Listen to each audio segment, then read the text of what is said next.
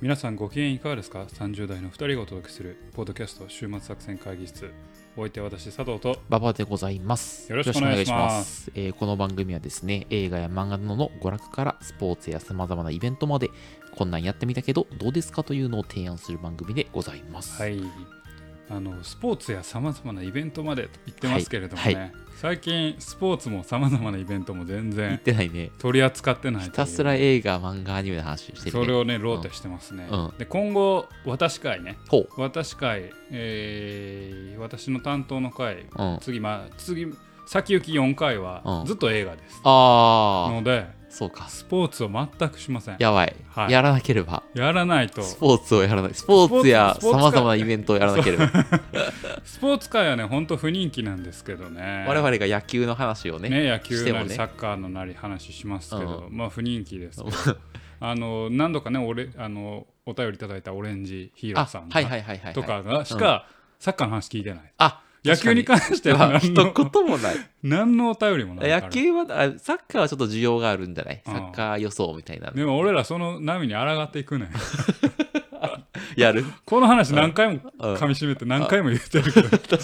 というわけでいやいつもでしたらうんうん23年の頭にはい22年の、えープロ野球 J リーグを振り返るはいはいはといはいいう回をやってますやけってどますねはい今回はあまりにも人気のなさにはいやってなかったんでやってなかったけど、あの今後うん、あのスポーツは、あの番外編として、はいはいはいはいはいあうん、雑談部屋みたいな感じで雑談部屋のはい感じで、だからもうあの勤労配信ではなくてああもう水曜日とかにあああああーちょっとねここっそありこっそりことっそり配信するってないうるほどねあの聞きたい人は聞き聞たいいて人よはみたいな聞いてよみたいな感じ で配信するというような,、なるねほどあいいコンねテコンテンツにしていきたいわかりましなたというふうに思いますね。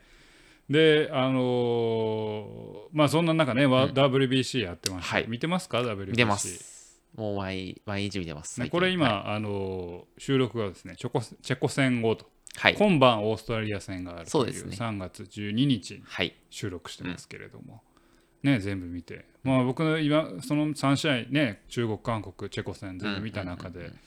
一番良かったのはですね、やっぱりチェコのピッチャーかなあチェコの先発ピッチャーがお前しロロマンロマンの塊でした渋いとこ好きやもんなお前なうんうん直球が126キロああああああで落差の大きい113キロのチェンジアップ、はいはいはいそれでヌートバー大谷を三振に切はっいてはいはいはいちょっとロマンに溢れてたね、ああなるほどあの遅い球のピッチャーのロマンに溢れてたうんうんうんうんうよん彼は。ううんは いはい。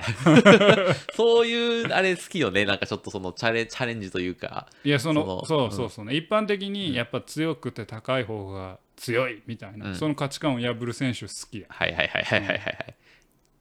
どうですかはい。 俺は、なんやろな。あの、でも、俺もちょっと近しい感じだけど、あの、打てない村上くん、はいはい見るのがちょっとグッとくるね。う何 それなんいでや、苦しんでる村上くん、なんか、その、全然えタイミそンそグれが。はちょっと、うんあの方向性が違うってことあれどういうことそれはちょっとバカにしてる上え、かえら見せちるゃってちこゃちゃちゃちゃちゃ、あの、純粋に苦しんでる村上くんを応援するってとあことキュンってくるんやキュンってくるとかじゃないよ。あちょっと、ま、その、たまにカメラこう抜かれると、うんすげえ辛そうな顔してるあーそう。すげえ、ねき昨日ヒット打ってたけどうん打ってた一本打ってたうんうんなんかそれまでカメラ凡退しててか昨日見逃し三振がめっちゃ多くて多かった多かった、そうそうそううその時に凡退して帰ってくる、うん三振して帰ってくると抜かれたカメラはもうもう顔青ざめてこたのよ世の終わりみたいな顔して たもう前後のバッターがね、調子いいだけにね、そうね2番、3そうそう番、5番とね。そうねそそううそうそうそうですが、まあまあねそんな感じでね多分もうこのオープニングトークですらもういいよともう確かに、もうちょっとうんとそろそろ耐えられない方がいるんじゃないか今日あはい の、ブルージャイアン映画ブルージャイアントの話しますけど全然違う話ね早くブルージャイアントの話して るとお前らの野球の話じゃ野球ないのんや。話はええねんと思ってる方すいねません多分いると思うんですけどね、はいじゃあ本編に入っていきたいと思いますんでね、はい。あのスポーツはあのはい番外編としていろいろやらせていただきますので、そうしましょう。え本編に引き続き聞いてくださいお。願いします。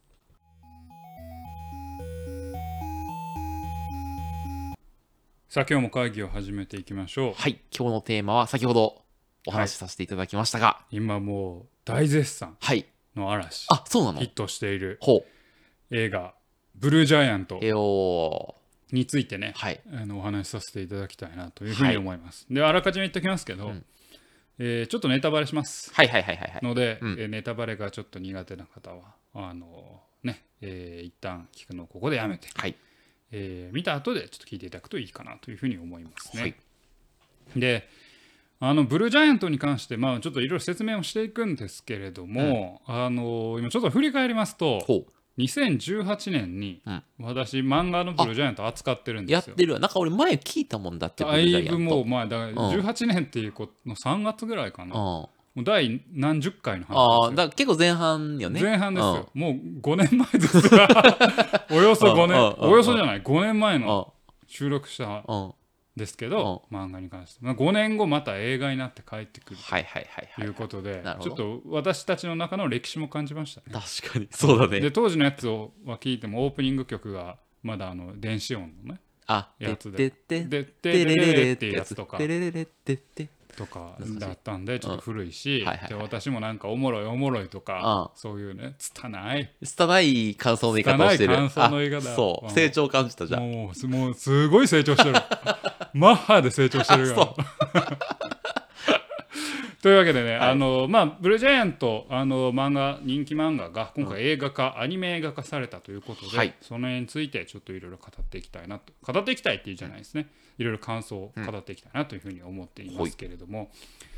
えーっとまずこれ一言コメントはい最近ねちょっとパクって、はいパクっていろいろやらせてますけど、はい取り入れてるはい取り入れてやらせてますけれども、一言で言うとあのですね、まず一言の前にですね、あ前に僕、この久々に、まあの映画見て、泣きました。泣いた泣き嘘やろ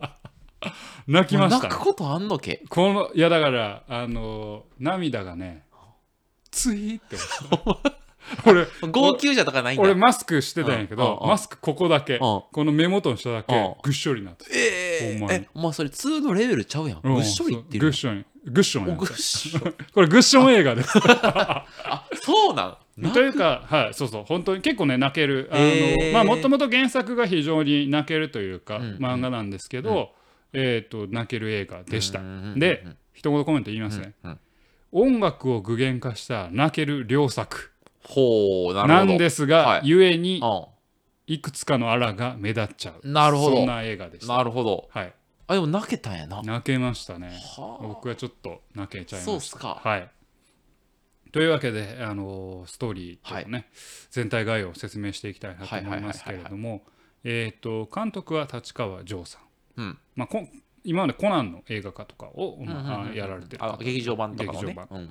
で、あのーまあ先ほどから言ってるように、ブルージャイアントは漫画なんですけど、まあ原作は石塚真一さんの同名漫画ブルージャイアントと。で、この作品の脚本をやってるのがナンバーエイトという、これは集団なのか個人なのかちょっと私わからないんですけれども、あの原作漫画のストーリーライターでもあるうーんえーナンバーエイトという、まあ、集団か個人か分からないですけども、人がやってでこれね映画のホームページ見てもなんかちゃんと書いてなかったんだけど映画の、あのー最後のスタッフロールのところに脚本協力で三宅龍太さんとかの名前があったので、はえー、と三宅龍太さんって言ったらスクリプトドクターって言っていろんな脚本の修正とかやってるプロのあライへあのえ脚本家なんですなけるどほど三宅龍太さんとかも一応入っているようですね。で、あの CM とかあの見ていただいた方分かってると思いますけど音楽に上原ひろみさんが、あの入っていまして、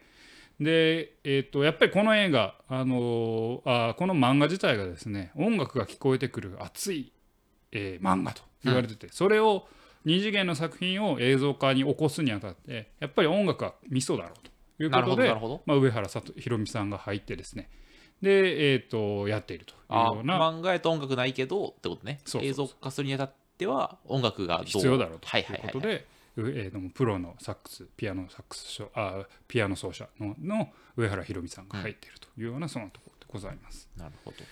でまあストーリーはですね、まあ、2018年のあの私のやつ聞いていただいてもねいいんですけど、はいまあ、それは置いといて、はいえー、とこの映画自体は原作漫画のあー原作漫画「ブルージャイアントの」まあ、第1部である、まあえーと無印の「ブルージャイアント」の4巻から10巻の内容をだいぶ圧縮して入れてますなるほどでえーなので、まあ、ちょっと、まあ後でも申し上げますけど、まあ、結構詰め込んだな感はうん若干あります、うんうんが、まああのえーとまあ、そのそういうところだと理解してくださいと。でストーリーは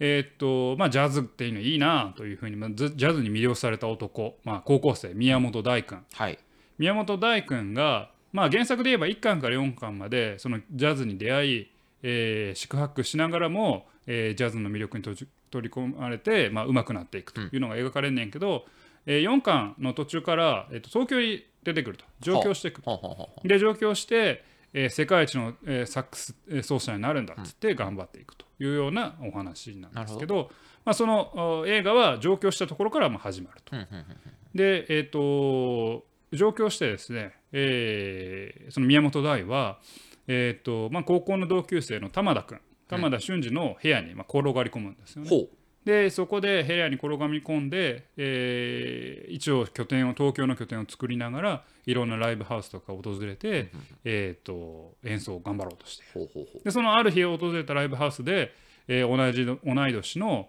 まあ、あの凄腕のピアニストである、えー、澤部幸則と出会うと。うんうんで紆余曲折を経てその澤部幸則と高校の同級生玉田と3人で、えージャズバンドジャスっていうのを、うんえー作る、うんでそのジャスを作ってそのバンドで、えーまあ、いろんなライブハウスを、まえー巡りながらいろいろ成長していって、日本最高のジャズクラブソーブルーっていうところでなんとか出演するできることになったんだはさあどうなっていくんだっていうのが、まあ、大枠のなるほどまあ、その中でこういろんなあのぶつかり合いとかがあってっていうような、まあ、その話なんですけれども、まあ、そんなあの映画でございます、はい内容はね。でこの漫画自体がまあ非常にですね、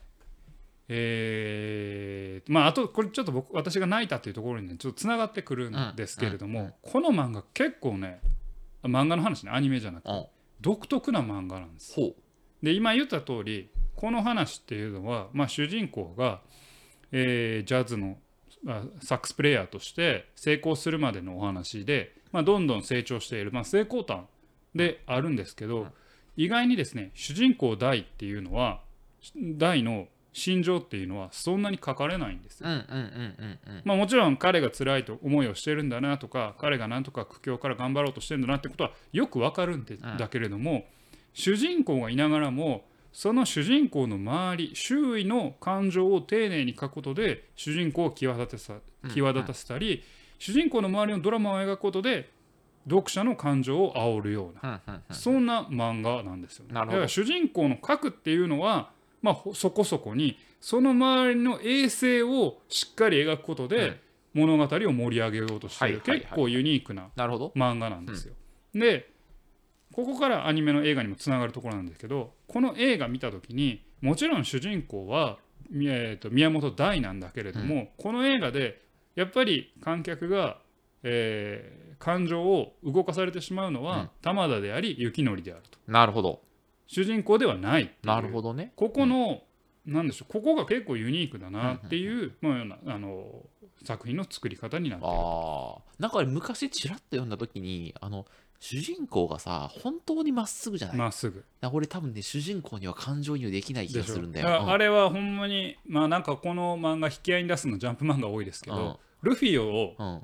サックス奏者にしたあようなものなんですよ。 そうそう。もう少し人間に持たせてね そうなんだよ、うんそうそうなんだよそうそう。なので、だから主人公っていうのは非常にもう太陽みたいな存在はいはいで、はいはいまっすぐすぎるんうん、だかそうらそうそうそこでの感情の描き方は実はあんまり描いてなくて、うんまあ、1巻から4巻までは多少描くんだけれども、あのそれ以降は大体周囲を描くことによって主人公を際立たせるっていう手法をとっているなるほどねそこが独特な漫画ですと。でこの漫画でその音が聞こえてくるんだ、うん漫画なのに音が聞こえてくるんだっていうのは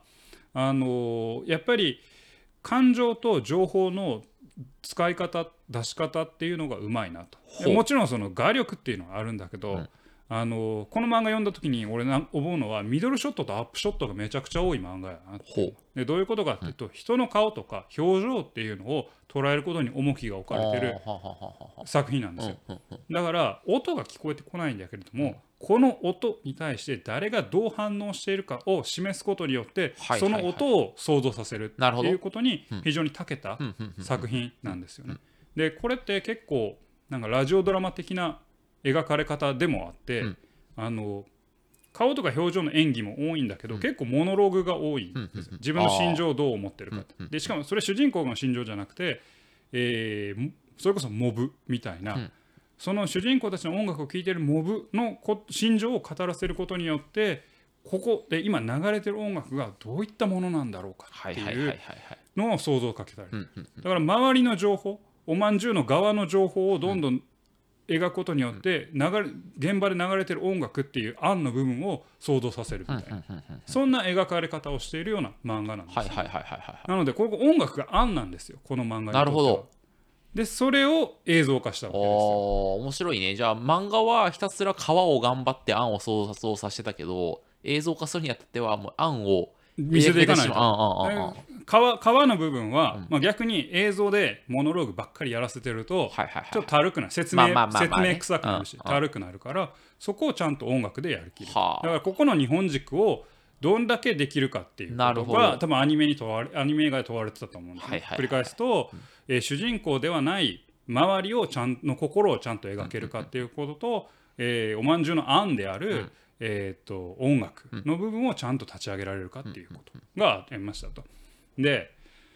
でまあ感感想に入っていくんですけど、はいこうちょっと長かったですけど、はいその上原ひろみさんを使って、音楽っていうのはもう、ま、私は音楽の専門専門家ではないので音楽があののクオリティの部分は何とも言えんけど、よく分からんけど少なくとも素人目に聞いてすごいとはあめちゃくちゃかっこいいとあ。全部は。あはあはあでこの作品の4分の1がライブシーンなんです。へえ。ほう。この作品の4分の1がライブシーンででプロデューサーの人のコメントでも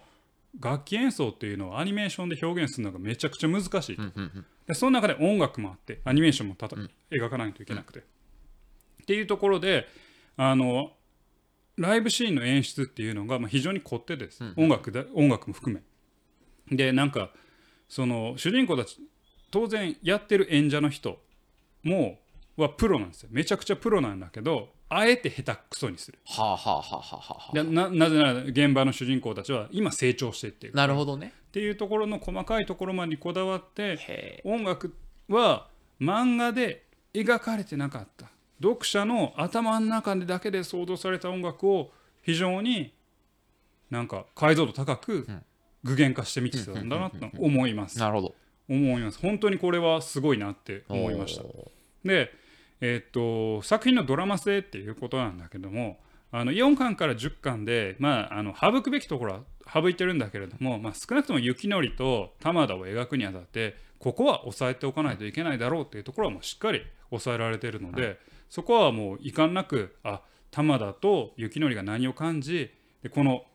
大という太陽の中で何を思ってるのかなっていうところがまあ非常に伝わってくるかはいはいはいらそこの組み立てまあそもそもの原作の組み立てがうまいんやけれどももうよくあのアニメとしてでよくできてて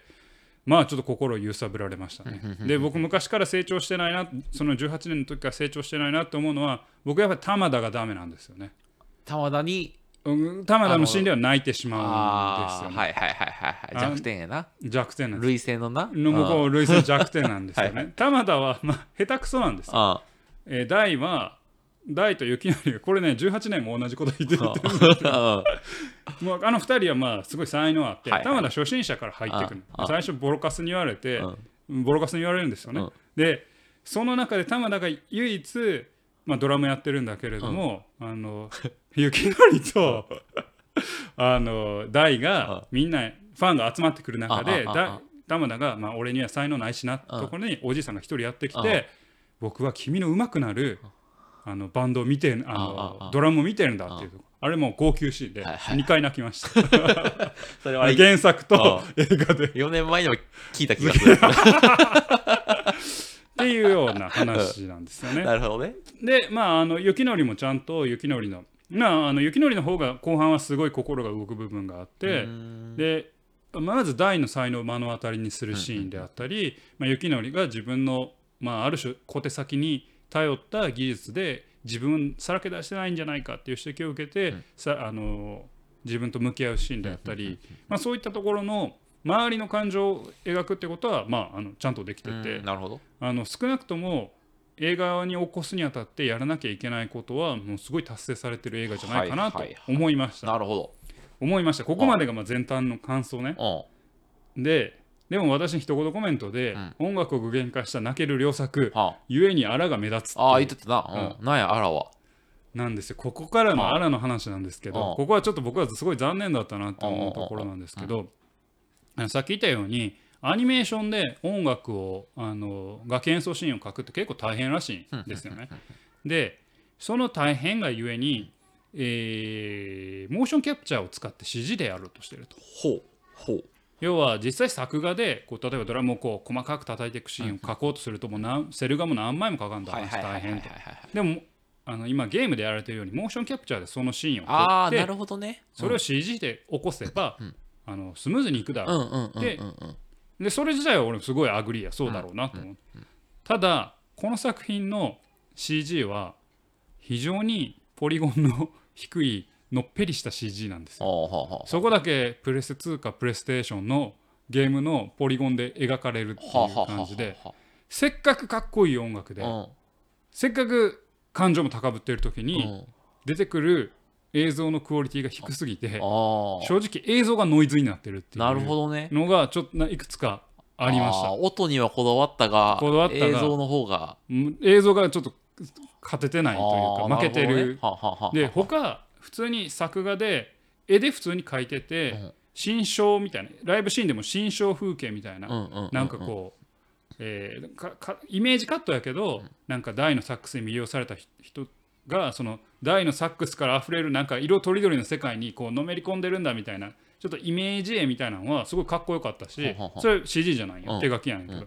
で最後玉田がえーっとえーソロソロでドラムを叩くシーンがあんねんけど、そこも作画でやってんねんけど、めちゃくちゃかっこいいんよはあ早はくあはてあ。はあはあとかめちゃくちゃいいシーンあんのに部分部分で CG めっちゃ使ってるからその時だけなんかバーチャファイターみたいななんか昔のバーチャファイターみたいなのがおってあそれはちょっとノイズやなと思あっーてせっかくこそううな入んだってってはい全部はいは入いっていってるのにあの映像でのノイズっていうのがちょっと。うーん良くないなはいとはいはい思っはいてなるほどね他手書きでぬるぬる動いてるシーンあんのにんちょっとここは残念だなってはいいうはのいはいがありましたなるほどいうところです。でこれがあのノイズになった CG の話なんだけど、えー、とストーリー、うんこれね、えー気にならない人もいると思います、うんけど僕非常に気になりました、うんそれがラストの展開ほですでここはちょっと本当にネタバレなんで、うんうんあれなんですけど、これ原作で「えー、とソーブルー」っていううーまあ、日本最高峰の、えージャズ喫茶あジャズレストランでうん演奏するってなった,、うんなったあのそのジャスの3人がうね、はい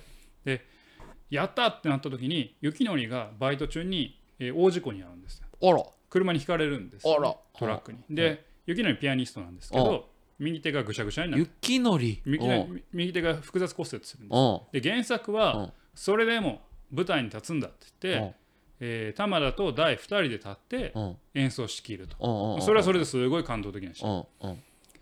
それが原作のストーリー、うんえー映画は雪のりが、えー後半からその、えーソーブルーにやってきて、うん3人で演奏して終わるというほ作品うなんほですうほうほうほ雪のりは3日前トラックにひかれううん右手を、まあ、複雑骨折うんしてるうんにもかかわらず、3日後に、えーソーブルーにやってきて、えーっとピアノ弾くんようん弾けてるんやな弾けてるねおうおうおでう俺やりすぎやろと なんぼなんでもやりすぎやとあ作品作り込みすぎやとあああこれああまあこれあの原作の脚原作のねスストーリーライターが脚本してるから、まあ、原作順ある種原作あのパラレル原作なんやと思うねんけどああうんうんやりすぎやと ちょっと、ま、あーあまりにも漫画的やとこれあーは、うんあーちょっと作りすぎやなとはいはいはい思はっいてだからみ右手右手複雑骨折だけやめたらいいのになうんいやまあ脳震盪ぐらいにしとったらまだまだなかったかもしれんけど、リアリティラインを維持できるそうやねそこがもうちょっと、しかも3日前に怪我してさ、なんか遅れてライブ会場やってきた時、うん宮大とん玉田が「うんおい大丈夫か?」って言ったうんうんうら「ん知ってるか?」なんか入院ってのは自分でやめられるんだぜみたいなセリフを雪乃りが言うよ。いやーちょっと厳しいと俺は思いましたね。なるほどはいはいはいはいで意図もわかるんよ制作者側のね、意図もね。最後は3人でこう描いてまあシャンシャン、まあまあ映画の最後やからなめっちゃ綺麗やんとあこんな綺麗なんよくわかるとあ綺麗なんはよくわかると思うんやけど、うん作りすぎててそこ乗れへんわって思ってあーなるほどね最後これのシーン終わった後に原作では林さんっていうソーブルーのあのマネージャーの人が、この2人でやったことに意味があったんだとはあ、はあはあここの舞台に立ったことに本当に意味があったんだって2人をこう元気づけうんるシーンがあってそこもグッとくるんはいはい来はいはていその後入院してる雪乃りのところに行ってあのなんか解散しようみたいほうほなう話になんねんけおうど解散するんやおうおううんジャス解散すんねんけどなんかねちょっと最後ギュギュって収めるためにうん雪乃り来ちゃったからなるほどがねゆえになんかちょっとちゃうなと個人的にはあ思ーいましたでも多分まあた大多数はあんま気にならんと思います私まあまあまあはちょまっあとそこのリアリティライあーンなさすぎるやろってはいはい思はいっはいはいてはいでなるほどね原作のドラマの筋とちょっと、うんまあ、もう原作者がやってるしもうどうしようもないけどってはいはい思いながはいはいらちょっともやもやっとしまなるしほたどねだからあもうほぼ他が感情も揺さぶられるし音楽もいいし完璧やねんけど、えーその 3DCG と最後の終わり方っていうのはいはいはでいちょっと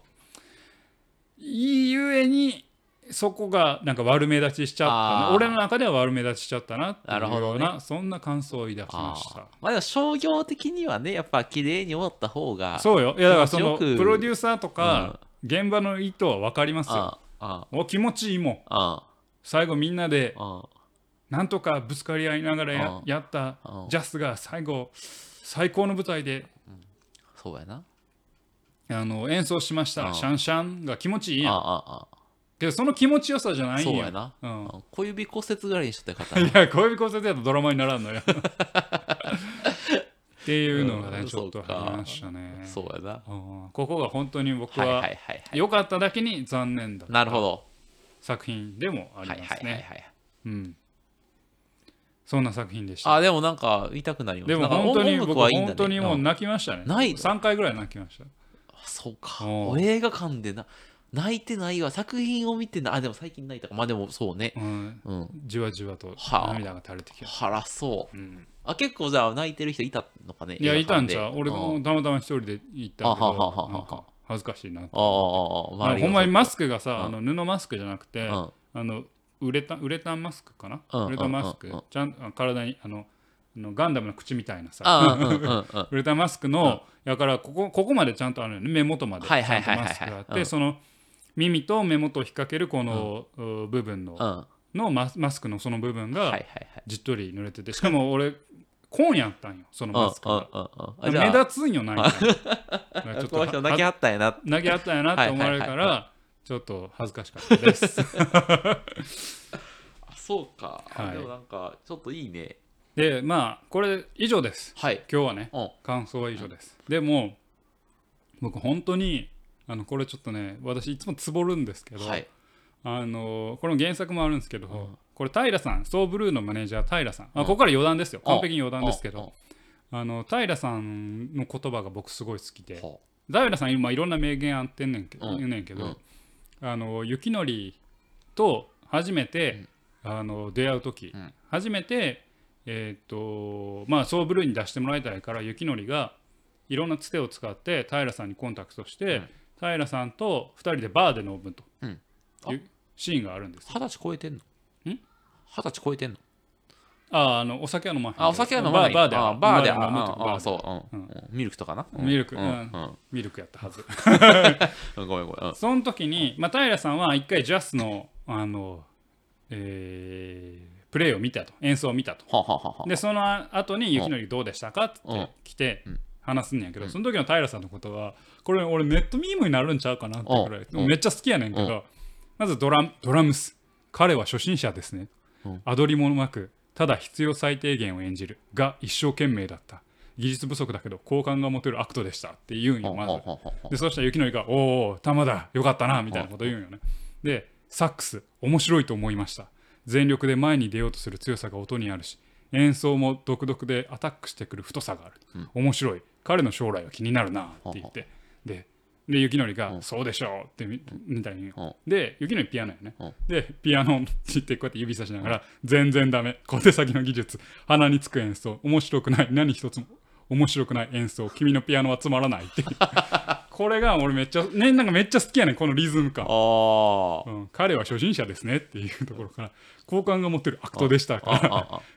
なんか最後のピアノ小手先の技術鼻につく演奏っていうところがねああすごいあんま伝わってないなこいのやいやいや、ま面白さあまあ、もうちょっとな伝わりきってないけど。そっから、もうんうそっから平さんやったら雪乃に説教するんよあああなんか「君はソロもできないのか」みたいあああなあああでそもそも君は音楽をバカにしている以前に人をバカにしているなって言い出して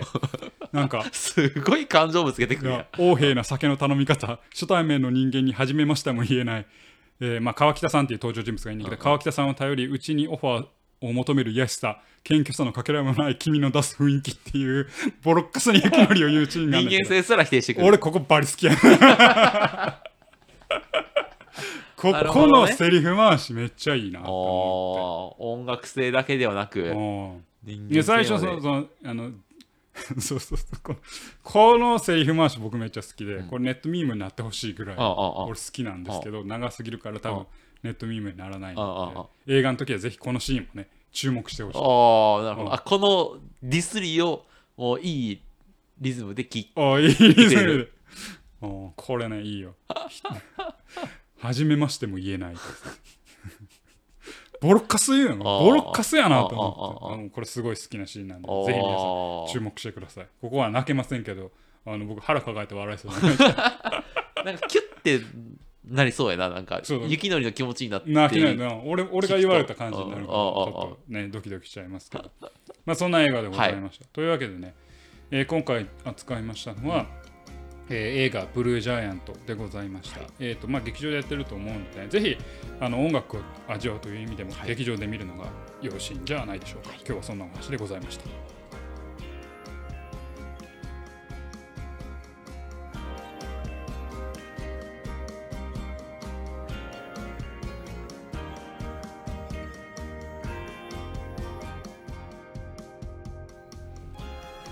週末作戦会議室ではお便りをお待ちしておりますお便りやポッドキャストのメモ欄に記載されたリンクへアクセスいただき週末作戦会議室ホームページメールフォームよりお願いしますまたツイッターもやっています週末作戦会議室でぜひ検索くださいお便りはツイッターにいただいても結構でございますはい、ありがとうございます。というわけでね、今回は、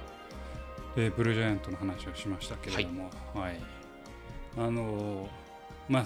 四大ブルーのうちのね、一つでした。四大ブルーってあるん四や大ブルー漫画の一つ。先のは確かにブルーよく聞くよな、ブルージャイアント、ブルーピリオド。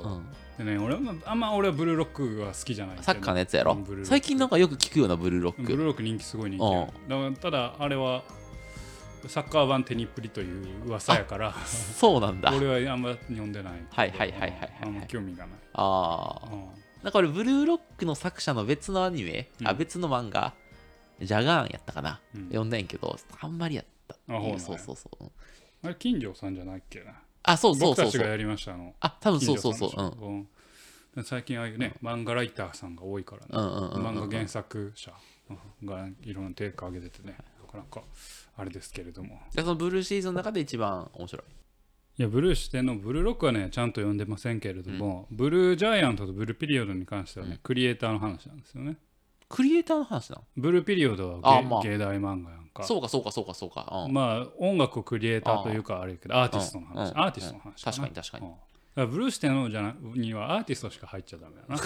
あいやブルーロックはダメだとブロックダメおだ。前サッカーやとサッカースポーツマンはダメだ。はい なるほどね、うんあーあと、あと、あと、あとね、だからブルーステのちょっと考えないとあかんね。あうん映画制作者とか小説書く人とかどうかな、うんブルー。いや、けど漫そ画家れ漫画になってないとあかん。ああそうか、ね。大体ブルーつけるとね、青春っぽさがグッと出るからね。確かにそうだねハードル上がっとるんや。はいはそいはいこはをい乗り越えられるかあーどう確かかにですよ。うんうんはい。 はい。じゃあ次回予告。はい、次回予告。次回予告はですね。え、次回予告のコーナはー。い、いや、は初の。 初の次回次回予告初じゃないかもしれない、 はい次回予告のコーナーです。はい、えーっと、波平ですとか言わなかなかない。あそう そうはいなんでさそのボケを恥ずかしがるのかなボケは恥ずかしかった瞬間にそれは恥となる恥ずかしがらなかったらボケにな名る言を出すな、名言をやめてくれ。はい、えー、来週はですね、あのーあれです。ぼっちだロックをやろうかなと思っておりました。あこの流れでね。ああはい。僕見てないですけど、はい僕の同僚がはい「。ぼっちゼロックいいよ」といいよって言ってた。 「いいよ」って言ってたうん佐藤さんに勧められなかったら俺は途中で見るのやめてた。あほうなけど、けど、まあでも、あの、面白かったは面白かった。あほんの俺あ一個も見てへんのよあもう僕絵柄でそお前も外でするタイプよな外地するタイプお前あれやな魔法少女窓かマギカを見てないやろそうやね外地してあるねんだけサイコパスサイコパスってこの番組で言っときながら、言ってんのにうん同じ監督のそう魔法少女窓かマギカは見ないってそういやうね今リベンジャーも思んないね窓マギはいいよ、うんまあまあいいわその話まあまたそのまた話かもしよう、はうんねうんはいいつかでということで、はい次回ということで次回はぼっちだロックの次話回はをこちらからはいしたいなと思っておりますのわかりでました交互期待いただければと思います、わかりました、はというわけでお送りしてまいりましたポッドキャスト週末作戦会議室これにてお開きお相手は私佐藤とバッパでございましたまた聞いてくださいさよさよななら